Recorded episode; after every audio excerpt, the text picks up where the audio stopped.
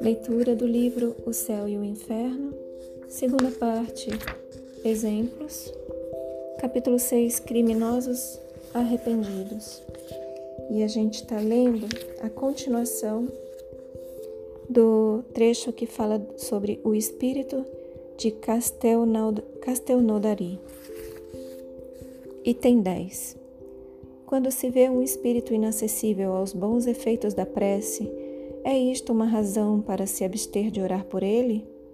Resposta: Não, sem dúvida, porque cedo ou tarde poderá triunfar de seu endurecimento e fazer germinar nele os pensamentos salutares. Aqui vem uma observação. Ocorre o mesmo com certos doentes sobre os quais os remédios atuam somente depois de muito tempo. O efeito não é apreciável no momento Sobre outros, ao contrário, operam prontamente.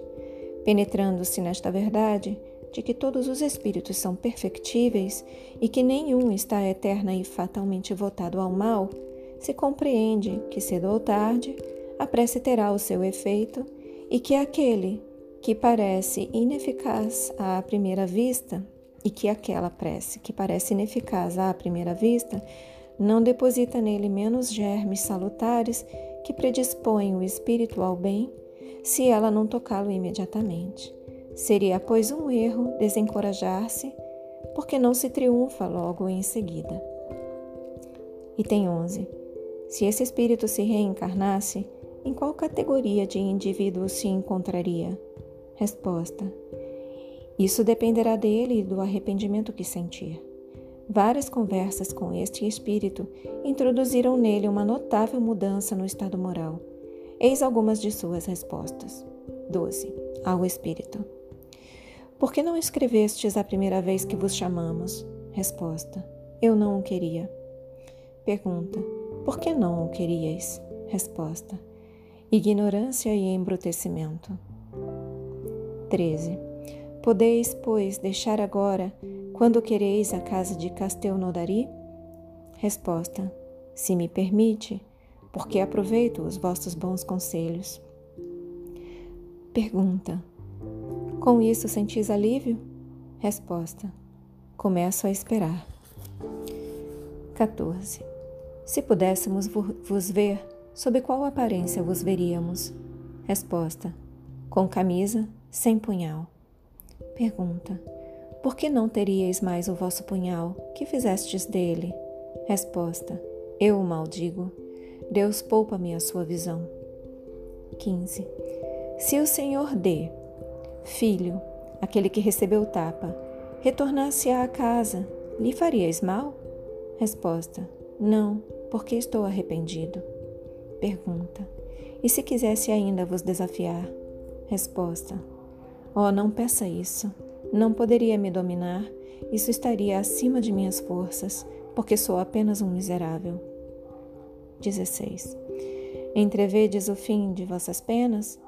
Resposta: Oh, não ainda, e muito mais do que mereço saber. Graças à vossa intercessão, elas não durarão sempre. Novamente, resposta.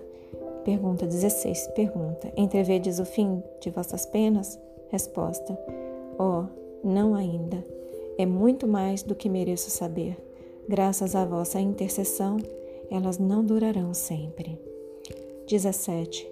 Quereis nos descrever a situação que estáveis antes que vos, que vos chamássemos pela primeira vez? Compreendeis que perguntamos isso para ter um meio de vos ser útil e não por um motivo de curiosidade. Resposta: Eu vos disse, não tinha consciência de nada do mundo senão do meu crime e podia deixar a casa onde o cometi apenas para me elevar no espaço, onde tudo ao redor de mim era solidão e obscuridade. Não poderia vos dar uma ideia do que é, e disso nada compreendi. Desde que me elevava acima do ar, era noite, era vazio. Não sei o que isso era. Hoje, Sinto muito mais remorsos e não estou mais constrangido a permanecer nessa casa fatal, mas é permitido errar, me é permitido errar sobre a terra e procurar esclarecer-me pelas minhas observações. Mas então compreendo melhor a enormidade de meus crimes, e se sofro menos de um lado, as minhas torturas aumentam de outro pelo remorso, mas ao menos tenho a esperança. 18. Se devesseis retomar uma existência corpórea, qual escolheríeis? Resposta: Ainda não ouvi bastante e bastante refleti para sabê-lo. Ainda não ouvi bastante e bastante refleti para sabê-lo. 19. Durante o vosso longo isolamento, e pode-se dizer o vosso cativeiro, tivestes remorsos? Resposta: Nem o menor. E foi por isso que sofri por tão longo tempo. Foi somente quando comecei a senti-los que foram provocados com o meu desconhecimento as circunstâncias que conduziram à minha evocação, à qual devo o começo da minha libertação. Obrigado, pois, a vós que tivestes piedade de mim e me esclarecestes. E aqui uma observação.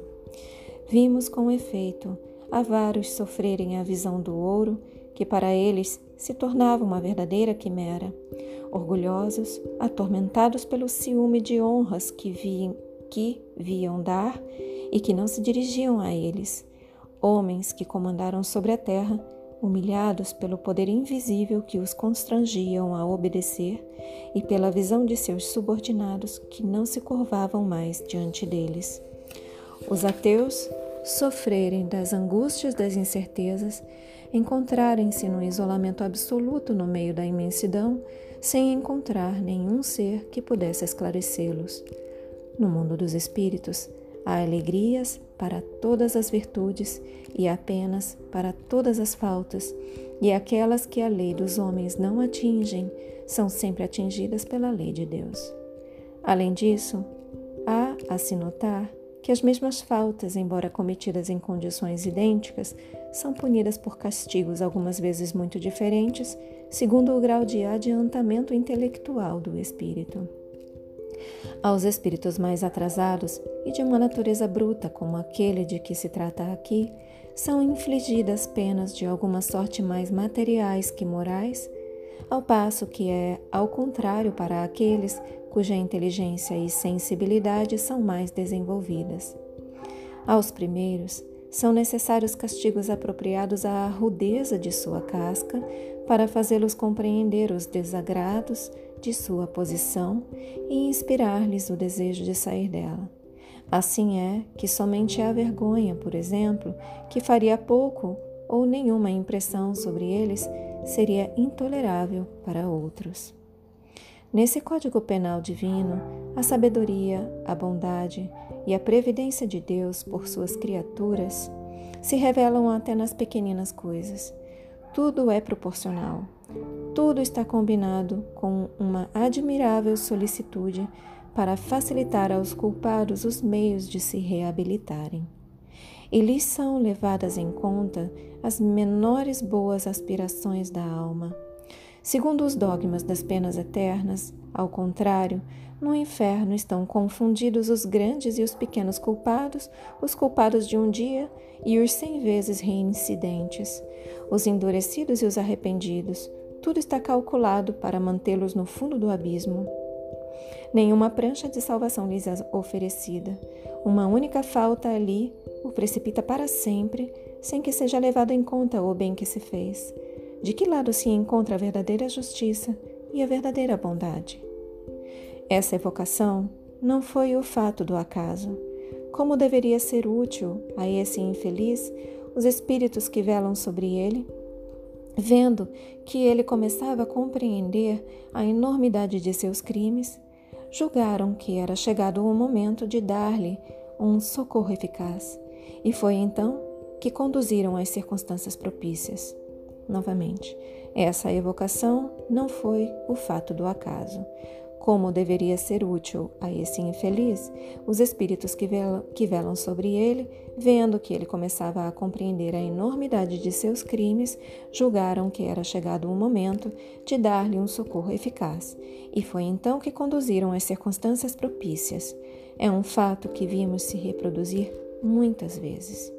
Pergunta-se a este respeito o que se tornaria ele se não fora evocado, e o que é de todos os espíritos sofredores que não podem sê-lo ou aos quais não se pensa. A isso foi respondido que os caminhos de Deus para a salvação de suas criaturas são inumeráveis.